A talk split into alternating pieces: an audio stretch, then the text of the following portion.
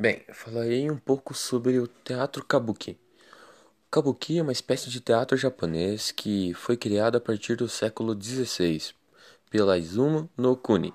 No real sentido da palavra, kabuki significa canto, dança e habilidade, o que é propriamente dito como a arte do canto e da dança. Em 1629, kabuki foi proibido pelo governo, pois nessa época o teatro fazia imitações ridículas da religião usando danças sensuais. O governo proibiu o Ukuni Kabiki, como razão era chamado kabuki feminino, em razão por sua sensualidade exagerada. Algum tempo depois, surgiu o Yakusu Kabiki, um espetáculo feito só por rapazes, mas também não conseguiu dar continuidade e o governo acabou proibindo também. Só em 1653 o verdadeiro kabuki foi criado e era ensinado apenas por homens adultos, ganhando uma maior sofisticação e formalização. Bem, como era só homens, eles faziam qualquer tipo de papéis, até mesmo os femininos.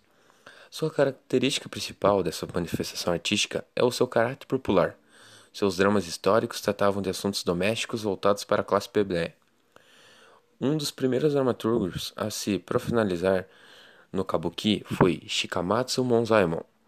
É, ele se tornou popular pelos seus trabalhos influentes, sendo que o mais destacado de seus trabalhos foi Sonizaki Shinju.